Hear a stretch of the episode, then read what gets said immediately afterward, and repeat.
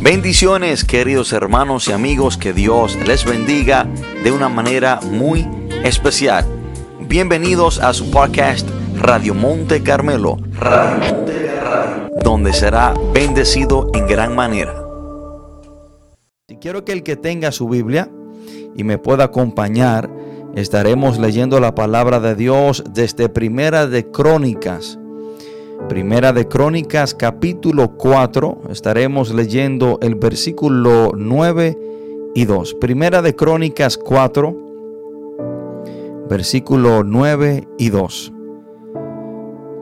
Cuando estemos ahí, leemos la palabra de Dios en el nombre poderoso de Jesús. Dice, y Jabes fue más ilustre que sus hermanos al cual su madre llamó Jabes, diciendo, por cuanto lo di a luz en dolor. E invocó Jabes al Dios de Israel, diciendo, oh, si me dieres bendición y ensanchares mi territorio, y si tu mano estuviera conmigo y me libraras del mal, para que no me dañe. Y le otorgó Dios lo que pidió. Oremos. Padre, en el nombre poderoso de Jesús, te adoramos Dios, te bendecimos y te exaltamos. Señor, a usted sea toda la gloria, toda la honra, todo el honor, toda gloria, toda pleitesía es tuya, Señor. Padre, porque solo tú, Dios, eres merecedor de recibirla. Espíritu de Dios, usted es nuestro Maestro, nuestro ayudador le pido que sea usted, Espíritu Santo, abriendo nuestros entendimientos, nuestros corazones, para que su palabra encuentre cabida en nosotros, para que su palabra, Señor, nos enseñe, para que su palabra, Señor, entre a lo más profundo de nuestro ser y que sea usted tratando con cada uno de nosotros de una manera especial. Padre, te amamos, te adoramos, te bendecimos y te exaltamos. Y te pido, Señor, que todo lo que usted haga sea para su gloria y su honra. Señor, Padre, todo esto te lo pido en el nombre poderoso de Jesús. Amén y amén. Hermanos, hoy quiero compartir este mensaje bajo el título Dios es tu diferencia. Dios es tu diferencia. Y entendemos, hermano, que en realidad el mundo está dividido en dos. El mundo está dividido en los que creen en Jesús como su Señor y Salvador y en los que lo han rechazado como su Señor y Salvador. Juan capítulo 3 versículo 18 dice que el que en él cree no es condenado, pero el que no cree ya ha sido condenado. El mundo en realidad está dividido en dos, en los que creen en Cristo y en los que no creen en Cristo. Y todo ser humano, hermano, es igual. Todo ser humano Dios lo creó a su imagen y semejanza. Dios no tiene acepción de personas. Todo hombre es igual delante de Dios. Ahora, lo único que causa una diferencia entre una persona y otra es Dios. Lo que a ti te hace diferente ante toda la humanidad es si tú tienes a Dios. Lo que a ti te distingue, lo que a ti te separa, lo que a ti te hace diferente es tener a Dios en tu vida. Por lo tanto, Dios es tu diferencia. Dios es lo que a ti te debe de distinguir entre las demás personas. Que cuando una persona a ti te vea, lo que a ti no te distinga sea el dinero, tu fama, lo que a ti te haga diferente no sea eh, tus títulos. Lo que a ti te distinga no debe ser tu gran casa, tu mansión, tus lujosos carros, tu título de la universidad, sino que lo que a ti te debe distinguir es Dios. Cuando una persona a ti te ve, debe decir, esa persona es cristiana. Lo que a ti te debe hacer diferente a los demás es que tú tengas una relación con Dios. Eso es lo que debe de distinguir a una persona que tenga una relación con Dios. Lo que a ti te debe distinguir, hermano, no es lo que tú hayas logrado, no es tu sabiduría. Lo que a ti te debe distinguir es tu relación con Dios. Que cuando una persona a ti te vea, diga, esa persona es, cristiana. Que a ti te saquen del, del montón no por lo que tú sabes hacer, no por lo que tú has hecho, no por lo que tú vas a hacer, no por lo que tú tienes, que a ti te saquen del montón porque tú eres cristiano. Que lo que a ti te distinga es tu relación con Dios.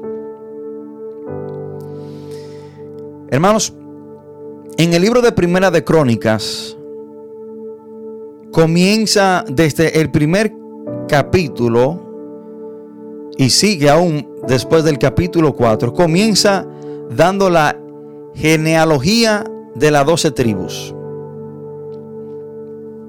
Desde el primer capítulo, hermano, vemos la descendencia y vemos que en la palabra de Dios, Dios comienza a dar la genealogía de las tribus y de, todos los hombres de Dios ahí en la Biblia. Pero en el capítulo 4, hay a lo que muchos le llamamos un de repente de Dios. En el capítulo 4, de repente, hace una pausa en esta extensa genealogía de todos los hombres y mujeres y vemos dos versículos, hermanos, que en realidad no tienen, en cierta manera, Dios hace una pausa en esa gran genealogía así de la nada, de repente, sin ningún aviso, Dios hace una pausa. Y en el capítulo 4, versículo 9 y 10, Dios nos, nos presenta a un hombre llamado Javes. Y este hombre que aparece esta sola vez en la Biblia. La Biblia no habla de Jabes ni antes ni después de Primera de Crónicas 4, versículos 9 y 10. Sí, en adelante se dice que hay una ciudad que fue llamada Jabes y se dice que fue nombrada detrás de este hombre, pero no está hablando de el hombre Jabes en sí, de ese siervo de Dios, sino de esa ciudad llamada Jabes. Hermano, de este hombre no se habla mucho en la Biblia. Y si así podemos decir, es un hombre un poco misterioso porque no sabemos nada de él. Viene así de repente. cuando Dios está dando la genealogía, hace una interrupción y nos habla de este hombre llamado Javes. Pero creo que lo que sabemos de él es suficiente para aprender una gran lección. Creo que lo que Dios nos dice de este hombre en esos dos versículos es suficiente, hermano. Creo que no debemos ni tenemos que saber más de este hombre, porque lo que Dios nos enseña de él es suficiente, es, una lección grandiosa. Y déjame decirte que Dios no necesita decir mucho para darnos una enseñanza gloriosa. Dios con poco nos puede enseñar mucho. Dios no, no, Dios no necesita abundar mucho para impactar nuestras vidas. Dios no necesita abundar mucho para enseñarnos algo glorioso en nuestra vida. Hermanos, y se dice que Javes era probablemente de la descendencia de los cananeos y que luego fue incorporado a la tribu de Judá. Luego, este hombre este, se convirtió creyente a Dios y fue incorporado a la tribu de Judá, pero se dice que es de, descendencia cananea. Ahora, vamos a entrar en el detalle importante. ¿Cuál es el primer detalle que la Biblia nos da de Javes?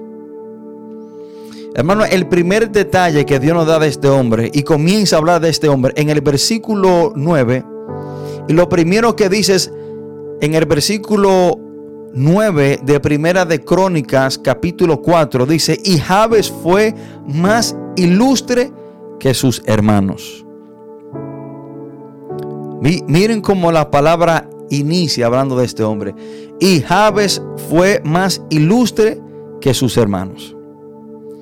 Otra traducción en inglés, en vez de usar la palabra ilustre, usa la palabra distinguido. Y un distinguido es una persona que se distingue entre otras personas.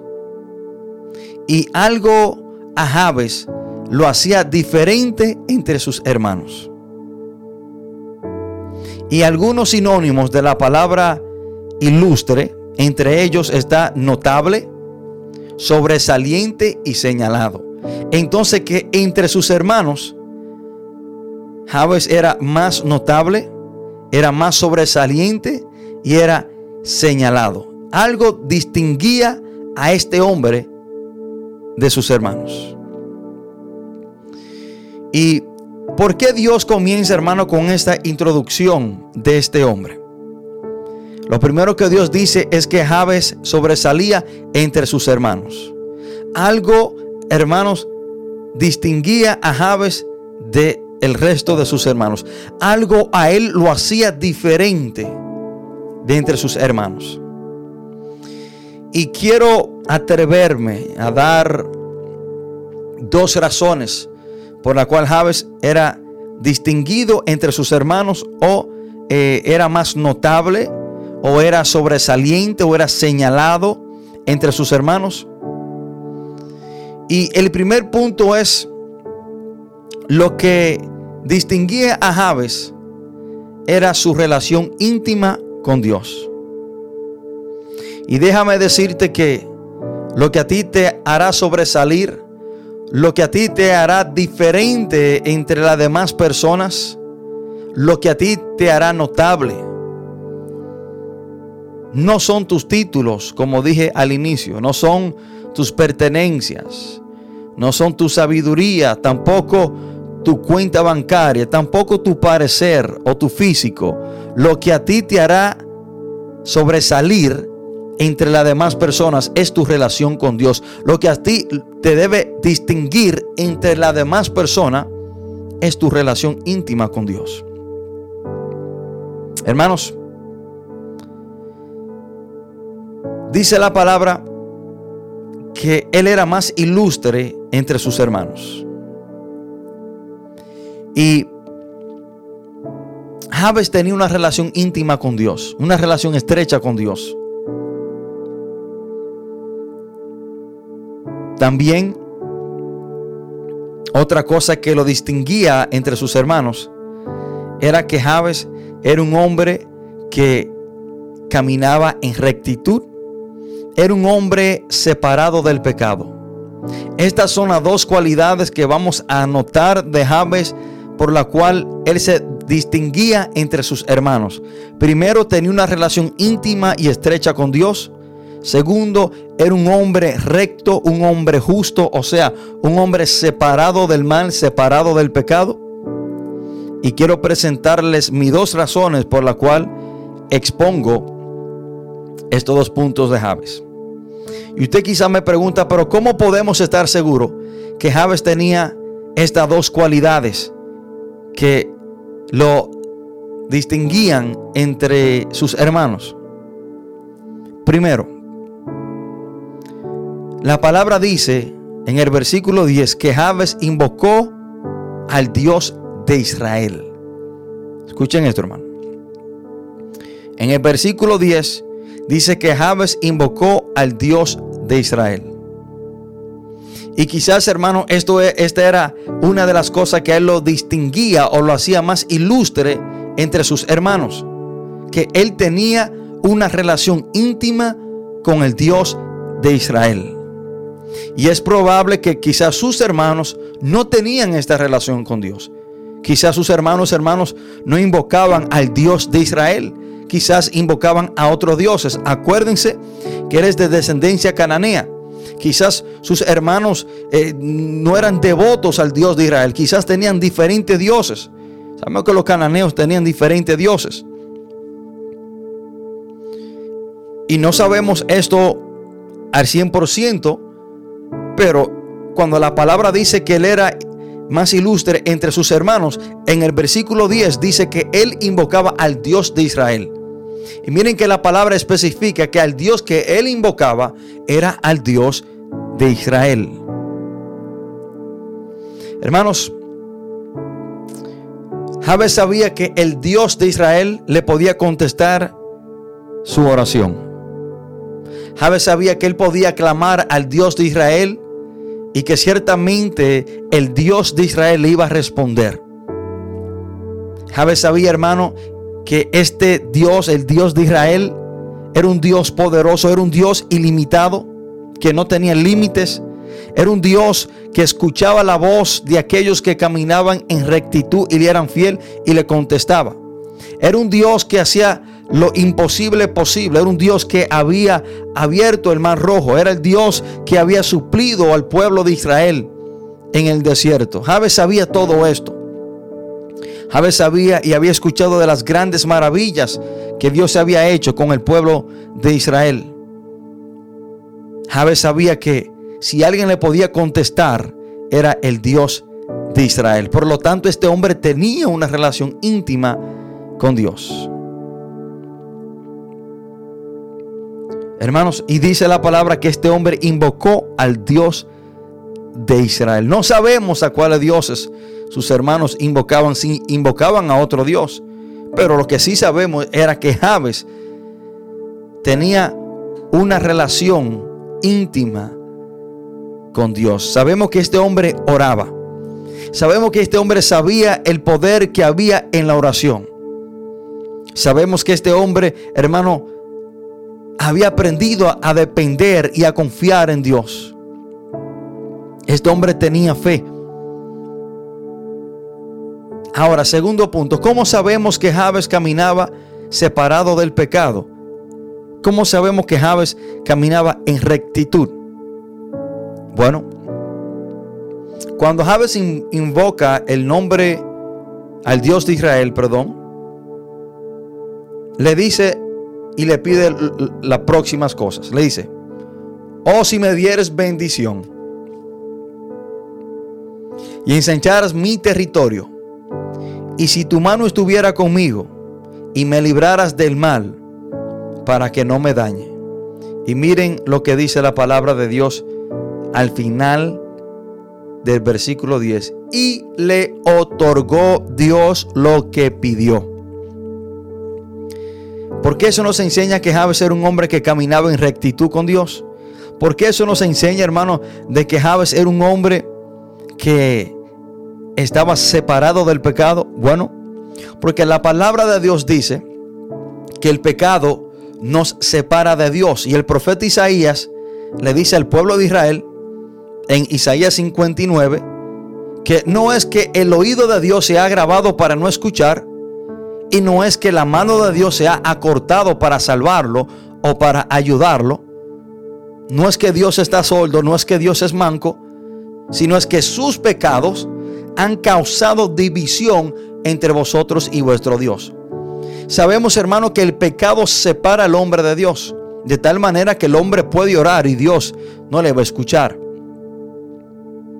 Y aquel hombre que nació ciego, en el libro de Juan capítulo 9 nos arroja un poco más de luz a lo que le quiero enseñar. Cuando este hombre es interrogado por los judíos, este hombre le dice a ellos, bueno, yo no sé lo que ustedes dicen de este hombre, pero una cosa sé, que yo era ciego y ahora veo. Y después que le dice esto, en el versículo 31 del capítulo 9, miren lo que dice. Lo que le dice el hombre que había nacido ciego a los judíos que le estaban interrogando. Miren lo que dice. Y sabemos que Dios no oye a los pecadores. Escuchen esto. Y sabemos que Dios no oye a los pecadores. Pero si alguno es temeroso de Dios y hace su voluntad, a ese oye. El hombre que había nacido ciego le está diciendo, ustedes y yo sabemos que Dios no escucha a los pecadores. Porque ellos estaban diciendo que Jesús era un pecador. Y este hombre le está diciendo, bueno, si Jesús hubiese sido un pecador, Dios no lo hubiese escuchado cuando Él me devolvió la vista. Y este hombre le está diciendo, ustedes y yo sabemos y sabemos que Dios no oye a los pecadores. Pero si alguno es temeroso de Dios y hace su voluntad, a ese oye. Entonces, el hombre ciego le estaba diciendo a los judíos que Jesús estaba haciendo la perfecta voluntad de Dios y por eso Dios lo escuchó, lo respaldó en ese milagro. Porque ellos decían que Jesús no estaba haciendo la voluntad del Padre porque estaba sanando los sábados. Pero este hombre le dice, no, no, él sí está haciendo la voluntad. Porque el que no hace la voluntad de Dios y el que no es temeroso de Dios ora y Dios no lo escucha. Entonces, a la palabra decir que Dios le otorgó lo que Javes pidió. Entendemos que este hombre, hermano, era un hombre temeroso de Dios y que hacía la voluntad de Dios. Por ende, Dios escuchó su petición. Y ahí, hermano, es que hay muchas personas hoy en día que están estancados. Hay muchas personas hoy en día que tienen años y años pidiendo por algo y Dios no se lo ha dado. Y no es que quizás no esté dentro de la voluntad de Dios, es que quizás ellos están mal con Dios. Es que quizás ellos hermanos no están haciendo la voluntad de Dios. Es que quizás ellos no están caminando bajo el temor de Dios. Y ahí es que usted tiene que revisar su vida. Ahí hermano es que usted tiene que sentarse y hacer un autoanálisis. Dios no me ha dado lo que yo tanto le he pedido. ¿Por qué? porque no está dentro de su voluntad o porque yo no estoy haciendo la voluntad de Dios, porque yo no estoy caminando en rectitud delante de Dios. Este hombre ciego nos da una gran lección. Y por esto podemos decir que Javes era un hombre que caminaba con Dios y que hacía la voluntad de Dios, porque Dios escuchó su oración. Y en el principio de orar y que Dios nos escuche, está lo que dijo este hombre ciego. Si alguno es temeroso de Dios y hace su voluntad, a ese oye. Hermano, y esto es lo mismo que nos dice la palabra de Dios en el Salmo 34, versículo 15. Los ojos de Jehová están sobre los justos y atentos sus oídos al clamor de ellos. Entonces, que el clamor al cual Dios está atento para escuchar, para responder, para respaldar, es aquel que es justo. El hombre que camina bajo la justicia de Dios, el hombre que camina en obediencia, el hombre que es recto delante de Dios, a ese Dios escucha.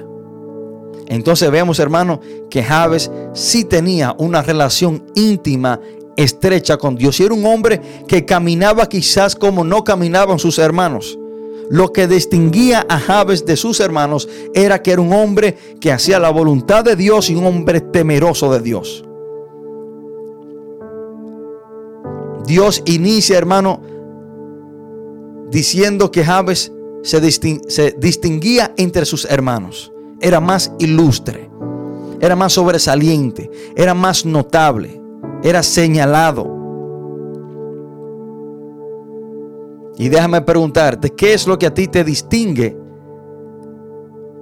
entre los demás? ¿Tus metas que has logrado?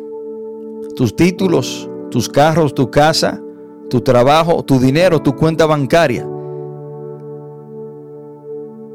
Lo que a ti te debe distinguir entre los demás es que tú eres un hombre que teme a Dios, que ama a Dios y que tiene una relación íntima con Dios por medio de su Hijo amado Jesucristo. Lo que a ti te debe distinguir entre el montón y a ti la gente te debe de señalar como cristiano. Ese es cristiano. Esa es cristiana. Lo que a ti te debe distinguir es que tú eres un hombre de Dios. Lo que a ti te debe hacer notable antes lo demás es que tú eres un hombre que teme y que ama a Dios sobre todas las cosas. Dios es tu diferencia.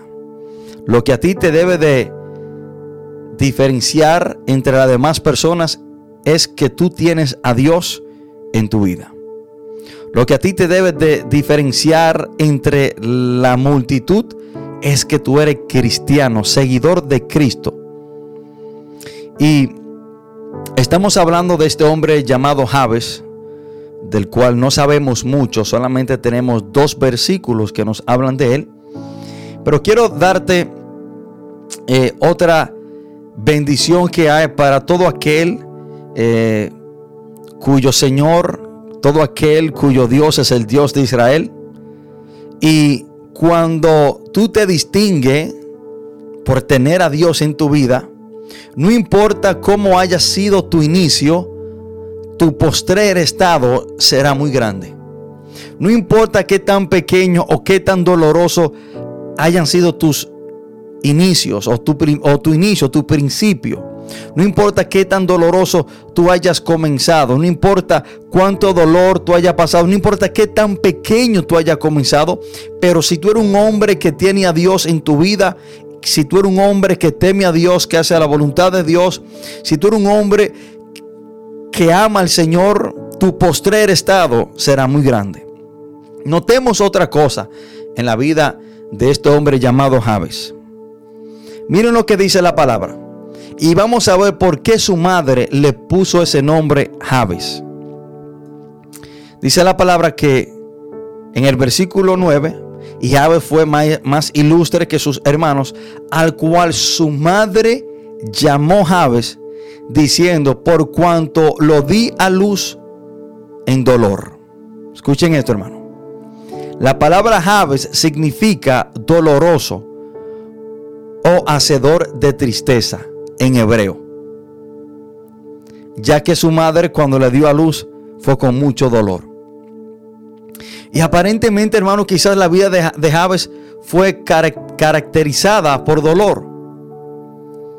Quizás la vida de este hombre, hermano, eh, desde sus inicios, no solamente desde el día que su madre le dio a luz le causó dolor a ella, pero quizás, hermano, este, los inicios de este hombre, desde su niñez, este hombre quizás vivió una vida dolorosa. Y des en cuenta que muchas veces eh, el nombre que la Biblia le da a una persona, que Dios le da a una persona, tiene mucho que ver con su vida en el futuro o con la vida que va a pasar. Y aparentemente, hermano, Javes tuvo un inicio muy doloroso, muy pequeño. Y parece que este hombre algún día, hermano, se cansa de sufrir Aparentemente este hombre un día se cansa de, estar limitado, de, que, de estar en, eh, vamos a decir, hermano, estancado. Quizás se cansa de sus dolores, quizás se cansa de sus limitaciones. Y un día, hermano, hace esta oración de desesperación y miren cómo dice, oh, si me dieras bendición y ensanchara mi territorio y si tu mano estuviera conmigo y me libraras del mal, para que no me dañe. Este nombre aparentemente, hermano, el significado de su nombre le seguía también a él. Si me dieres bendición, quizás este hombre, hermano, no, no, no tenía, no, no, era bendecido, quizás tuvo inicios muy dolorosos, muy, muy pequeños, mucho trabajo hasta que un día se cansa. Y en cierta manera, esto es un clamor, hermano, como, como desesperante. Oh, si me diera bendición. Y miren lo que dice la palabra. Y si ensancharas mi territorio. La palabra ensanchar significa ampliar, engrandecer. Hermano, los inicios de Jabes fueron muy dolorosos desde que su madre dio a luz hasta su propia madre le causó dolor. Hermano, tiene que llegar un momento en nuestra vida donde nosotros nos atrevemos a pedirle a Dios. Hermano, muchas veces nosotros nos limitamos a pedirle a Dios bendiciones o, a que Dios ensanche, amplíe nuestro territorio. Muchas veces, hermano, nos limitamos hacer la oración de Javes. Hermano, últimamente Dios ha venido tratando conmigo. Y, ya yo estoy en, una etapa de mi vida que yo no me limito pedirle absolutamente nada a Dios siempre y cuando yo, yo sepa que entienda que no sea malo o pecaminoso. Hermano, Dios tiene una mesa llena de bendiciones con tu nombre lista para dártela.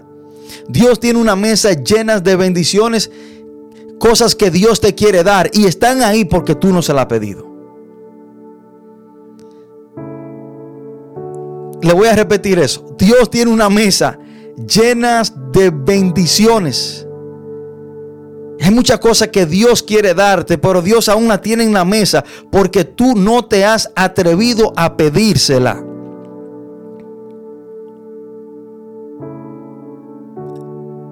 Dios dice, hermano, que si le pedimos, Él nos va a dar. Que si buscamos, vamos a encontrar. Que si tocamos, se nos va a abrir. El trabajo suyo es de pedir. Pedirle a Dios, no te limite. Javes en un momento desesperado dijo, oh Dios, si me diera bendición y ensanchara mi territorio. Fuera triste que usted llegara al cielo y que Dios a usted le muestre una mesa llena de bendiciones y que usted le pregunte, Señor, pero ¿y qué son todas esas bendiciones? Bueno, eso era lo que yo tenía para ti, pero tú nunca me lo pediste. Atrévase a pedirle a Dios. Atrévete a pedirle a Dios que te bendiga. Atrévete a pedirle a Dios que ensanche tu territorio, que amplíe, que te abra, que te abra camino, que te haga crecer. Atrévete a pedirle a Dios. Hermano, Dios no, a Dios le gusta que usted le pida. Dios dice, pedid y se os dará. Dios no nos reclama por pedirle. Tu trabajo es de pedirle. Dios se encarga de decidir qué te da o no. Pero tú tienes que pedirle. Hermano, yo últimamente, cuando estaba estudiando la historia de Javes y escuchaba a otro predicador hablar de él, me he atrevido a pedirle cosas a Dios que que por lo normal yo no lo hubiese hecho. Pero yo entendí y entiendo que Dios tiene una mesa llena de bendiciones, esperando que yo se la pida para dármela. Porque el principio de Dios es que debemos de pedirle para Él darnos. Hermanos, y dice la palabra que dentro de la oración de Javes fue que le bendijera y que también ampliara su territorio. Y quiero enfocarme en eso, hermano. Y cuando hablamos de ampliar de territorio, hablamos de crecimiento. Hablamos de movernos. Lamentablemente yo me he dado cuenta, hermano, que nosotros los dominicanos, tenemos una mente muy limitada. Nosotros, hermano, nos limitamos a tantas cosas. Muchas veces nosotros nos, nos, nos acomodamos a, donde ya estamos y no queremos movernos, no queremos crecer, no queremos expandernos, no queremos seguir más allá. Muchas veces nosotros tenemos una mentalidad, hermano, de ahí a la pared, que yo no veo detrás de la pared. Y si Dios me lleva hasta la pared, ya yo estoy bien, estoy conforme. No. No. Nosotros debemos de querer crecer. Debemos, hermanos, de querer expandernos, seguir más allá. Usted no puede limitarse a lo que ya tiene o, a lo que ya usted ha hecho. Y, no, no, estoy hablando, hermano, de, una, de un punto de vista económico, material, no. No se cree que le estoy predicando mensajes de la prosperidad y no, no, no. Te estoy hablando de tu crecimiento, de lo que Dios te ha dado, de tu ministerio de lo que tú has hecho para el reino de Dios. Tú tienes que querer hacer más. Muchas veces nos limitamos, hermano, a nuestros entornos. Hermano, mi deseo es que Dios me lleve a diferentes países. Mi deseo es de yo ir y predicar en diferentes lugares del país, de la República Dominicana. Mi deseo es que el ministerio donde estoy crezca más. Mi deseo, hermano, es que mi iglesia crezca más. Mi deseo es de llegar a hacer más cosas para el reino de Dios. Yo no, me, limito a lo que ya yo he hecho. Ni tampoco le pongo un límite a lo que Dios quiere hacer. Hermano, déjeme decirle algo. Que el que no se está moviendo hacia adelante, se atrasa. si usted se ha detenido, si usted está detenido, parado en el mismo lugar, no es que yo me detuve aquí y aquí me voy a quedar. No. El usted detenerse y no seguir creciendo es usted atrasarse. Hermano, en los planes de Dios no hay que usted se detenga. Dentro de los planes de Dios siempre ha estado que nosotros sigamos creciendo en el conocimiento del Señor, creciendo en nuestra intimidad, en nuestra relación con Dios, creciendo en el ministerio. Que lo que Dios haya puesto en nuestra mano siga creciendo, se siga expandiendo. Hermano, yo no me limito a lo que Dios me pueda dar. Yo tampoco me limito a la República Dominicana. Yo le pido a Dios, hermano, que si está dentro de su voluntad, que me lleve a diferentes países. Yo no me conformo con lo que Dios ha hecho en mi vida. Yo quiero que Dios haga más.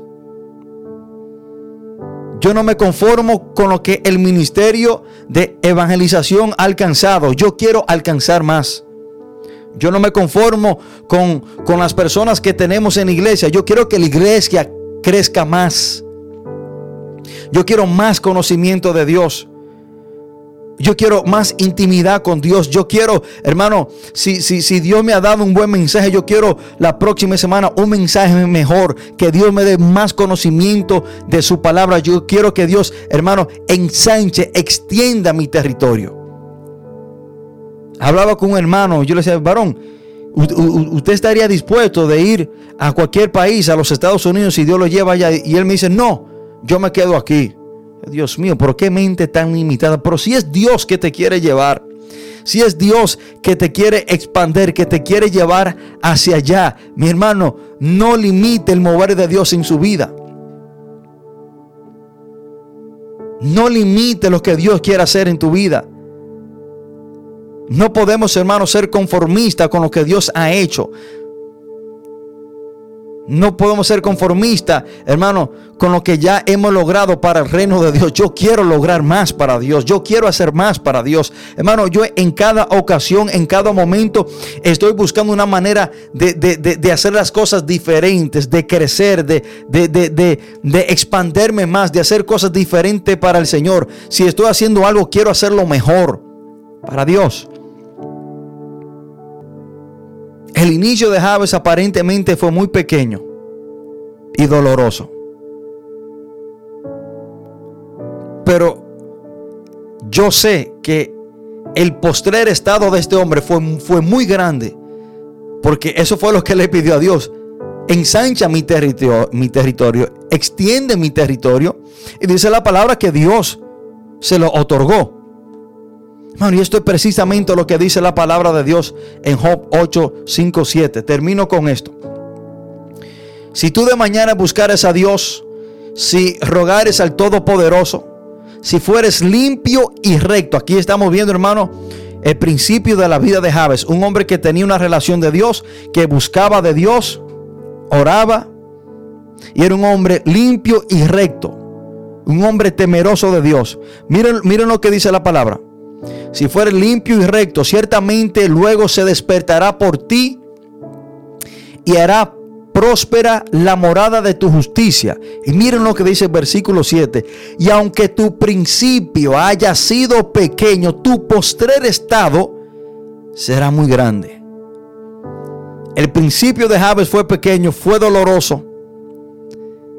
Pero sabemos, porque era un hombre que buscaba a Dios.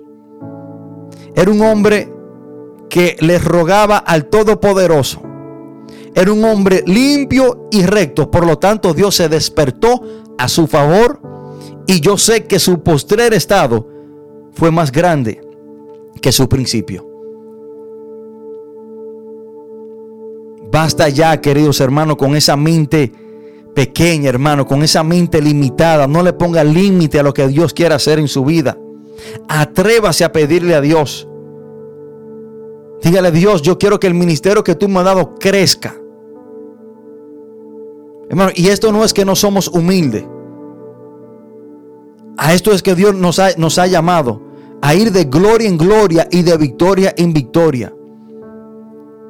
El deseo de Dios para tu vida es que tú sigas creciendo en el ministerio, en tu relación con Él, en la obra de Dios, Dios nunca va a querer que tú te quedes estancado en la misma posición o en el mismo nivel. No te estoy hablando de dinero. Te estoy hablando de tu ministerio, de tu relación con Dios, a lo que Dios quiere hacer en tu vida, donde Dios te quiera llevar. No limite a Dios. Dios nos ha prometido que aunque nuestro principio haya sido pequeño, tu postrer estado será muy grande, lo que significa que tú tienes que ir en crecimiento. Hermano, dentro de los planes de Dios nunca ha estado que tú te quedes estancado. Tú tienes que atreverte a salir de la barca. Lo que distinguió a Pedro de los doce fue que se atrevió a salir de la barca. Salió de su área de confort.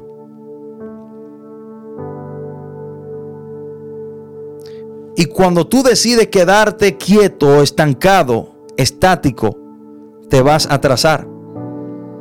Porque cuando tú decides detenerte, el mundo sigue avanzando. Cuando tú decides detenerte, el mundo no se va a detener contigo. Cuando tú decides estancarte, encerrarte, detenerte, tú te vas a atrasar, aunque tú creas que tú estás en la misma posición, porque el mundo va a seguir avanzando. Por lo tanto, tú te vas a quedar atrás. Hermano, el paralítico de Bethesda duró 38 años estancado, atrasado. ¿Por qué? Porque él no se motivaba a llegar al estanque. Este hombre estaba esperando que otro lo metiera en el estanque. Dios mío, pero en 38 años, hermano, yo poco a poco llego al estanque.